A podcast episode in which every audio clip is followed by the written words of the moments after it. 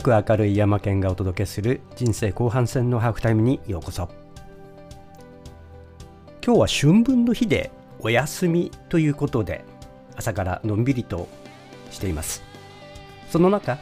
少し考えることがありましたのでそれを音声にまとめてみました。よくワーケーションという言葉を最近聞くようになりました。このワーケーション一体何だろうと調べてみたところ日本テレワーク協会どうも政府の外郭団体のようなんですがそこで言っている定義を見てみるとワークプラスバケーションの造語というふうに言われています。つまり仕事をすることとバケーションを組み合わせたものだと。でそれは休暇という認識もあればチーム力や想像力を高める働き方であるとか。よく分かりませんが休暇を楽しみつつ仕事をすることとかといったことが挙げられています。で仕事と生活の両面に好影響をもたらすものということで推進をしていこうと。こういうことを考えているようなんですね。でなるほどと。よく働き方改革とか言われます。ついこの前行った音声配信サミットのところでスピーカーとしてお呼びをした働き方改革の専門家新田亮さんなどに、えー、からはブラック企業いわゆる残業を出し惜しんだりあるいは無理な残業させたりとか無理な要求をするような企業というような、まあ、セクハラパワハラとかあったりとかブラックな企業での働き方というところから逃れてそうすると今急激に増えているのがフリーランスということですね。会社というものに縛られずにで自分で自由に仕事を選んでプロジェクトごとの委託ということで、えー、仕事をこなしていこうと。そんなところで、ノートに一つ、えー、笹本幸喜さんの面白い記事がありました。その記事の名前が、タイトルが、月収100万円を達成した私が思うフリーランスの限界。もう1年ぐらい前の記事ですけれども、そこで彼はこんなことを言っています。フリーランスとして稼ぎたいのであれば、多くの時間を切り売りし、案件対応に追われるということが当たり前であって同時に会社員時代に培った知識や現場経験が大きく役に立つと。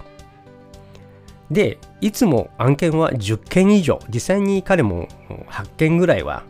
8件や10件というものを同時に請け負っていくということをしていたらしいんですね。で彼の結論としては経済的自由を捨てるのであればフリーランスはおすすめですと。つまり自分の働きたい時間、自分の働きたい量を自分でコントロールができますから、まあ、上司がいるわけではないので会社から押し付けられることもないわけですから好きなだけ、えー、自分でコントロールできると。ただしそれではあ自分が自由になるだけの経済的なあ収入は得られないと。つまりもう目いっぱい働くというのが前提で、えー、フリーランスっていうのはまあ月収100万とかっていうのは目指すのであればそこまでやらなければ無理だということを彼は言っています。で彼の結論としてはまああのフリーランス的な働き方というものを思考しているのでいずれ経営者事業家としての道を歩むことにしたというのが彼の結論でした。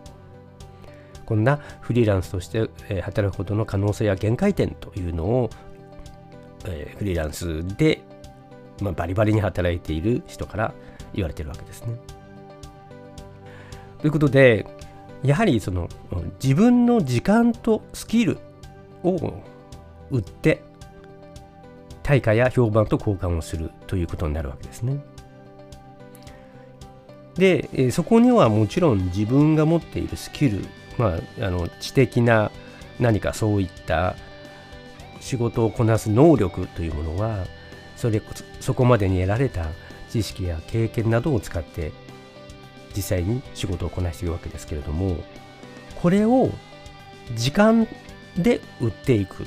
時間とその仕事を要求されたところまでこなしていく。結果を出すというその行動ですね。それと交換をしていくということになります。でしかもそれを同時に8件10件というのをこなしていかなければサラリーマンと同じだけの収入を得ることはできないというのが結論です。そういった意味ではこの知的資産その知識といったあるいはスキルといったものを資産として売っていくことができるようにならないのか。つまり自分の、まあ、資産であるのは確かでしょうけれども時間で切り売りをするんではなくてそれを何らかの形で例えばオンラインコースかもしれませんしまたコンサルであればいちいち一回一つ一つフリーランスとやることに多分近いでしょうから自分の時間を使う。でコンサルティングをする。という意味ではあまり大きな変化はないかもしれませんがそれを知的な資産としてオンラインコースや何らかの形で自動的に販売してお客,、えー、お客さんが自動的にそれを学んでくれるようなそんな形にしていくというのを音声配信の中でもこれは中村さん安原さんの意見でその点は詳しくお話をしていました。過去に知的生産の技術という本がありこれはもうあの知的生産生産性のバイブル的な本になっていますけれども梅沢忠夫さんの本でした。この本のところではいかに、まあ、その当時紙の知識を知識カード京大式のカードやあるいはノートブックにまとめてあるいはキャビネットなどに知識を紙の情報をどのように整理していくのか使って研究論文やらさまざまな現場での検証とか旅行に行った例えばモンゴルでの研究ですとかにこう使っていたという話がありました。その現代版といえるのが最近出てきた佐々木俊直さん。この方も音声配信サミットにご参加いただきました。この方の読む力最新スキル大全という本。まあこれがあ一番肝になる部分なんですがタイトルが長くて現代病集中できない気力に変える読む力最新スキル大全脳が超スピード化ししかもクリエイティブに動き出す。びっくりマークというタイトルなんですけれどもここのところで IT つまりデジタルですね。デジタルとなった知識をいかに集めてきていかに整理をしていかにアウトプットをしていくのかという点について詳しく述べています。すでに3月6日の時点で4万部という部数をもう出している、中央化だったかな？出しているということです。で、佐々木さんの今日のボイシー、3月21日のボイシーのところで、アプリの活用をハックと捉えるか、情報型と捉えるかで人生は変わると。こういう音声配信をしています。これはマルエツのスーパーに行った時の話でマルエツのスーパーでお金を払うのに実際に紙幣やコインを出して払ってる人たちを横目で見ながら自分はスマホのアプリでバーコードで商品をピッピッピッと読みながら最後に PayPay やらクレジットカードやらでポンと決済をして QR コードを見せてありがとうございましたとコンピューターが挨拶をするところを抜けて出てくる並ぶ必要も一切ないとでそういう便利なものがでできていてそういったもう管理をするそれから便利なものができているのにいまだにポケットから財布からお金を取り出して払おうとしている人たちがいることが理解できないというのが彼の趣旨だったんですね。でそういう人たちというのは単にこの新しいデジタル化やスマホのアプリやといったものは情報型つまり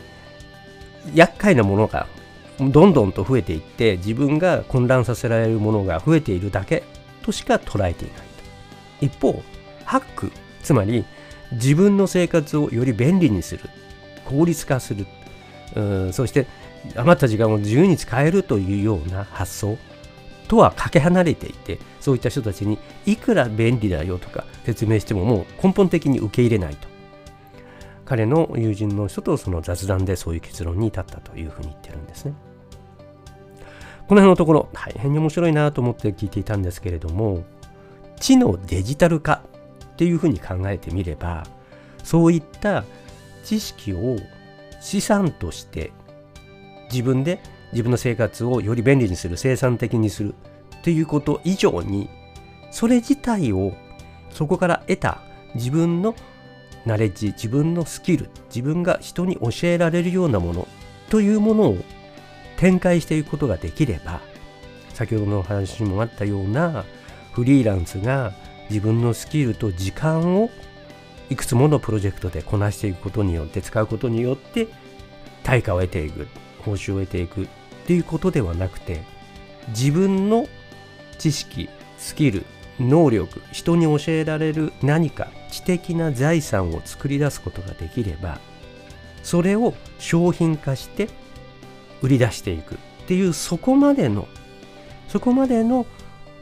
塊のプロセスというものが今求められている。その中で重要なポイントは自分の持っているスキルっていうもの情報新しい情報新しいスキルをどう売れるものに変えていくのかそしてそれをどう売っていくのか。この辺のところますます私たちの仕事がデジタル化されそして日々のルーチンの仕事から解放され何か新しい全く新しいフリーランスであれ副業であれあるいは次の展開を考えているのであればそこにあるべきステップあるべきものデジタルのデジタル化で自分の知識を売れるものにしてそこから展開をしていく。これが今求められているんだというふうに強く思いました。直近で私は音声配信サミットというものをやりました。このプロジェクトでは通常であれば3ヶ月かかるところ1ヶ月半でやり遂げました。そしてその結果2000人のメールアドレスを獲得することができました。今そこからそれをビジネスにしていくための展開に移っています。そういったノウハウそしてその中でご参加をいただいた方々の音声配信のインフルエンサーとしてになっている人たちあるいは人に教えるほどの何かを持っているということを気づかされています。そういった人たちは人に教えるほどの何かを持っていてそれを音声として発信していてでそれをビジネスにつなげているんだということですね。あるいはもっと若い人たち最近、えー、フリーランスやあるいは音声配信を始めたような人たちっていうのはそれを手に入れる途中にあるんだということが分かりました。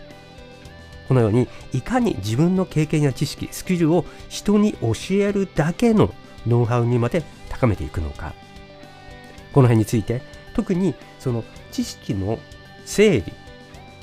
高める凝縮をしてでそれを整理をしてまとめ上げて人に教えるところまでの持っていくためのプロセスというものについて直近で今朝方一つ記事を書いています。知的生産の技術とセカンドブレイン。日米比較から考えるデジタル化する知識生産の進化論というもので書いてみましたのでぜひそちらも一読していただけたらと思います。はい、ちょっと長くなりましたが、今日は休日にコーヒー片手にワーケーションと知のデジタル化 DX 化について考えるというタイトルでお届けしました。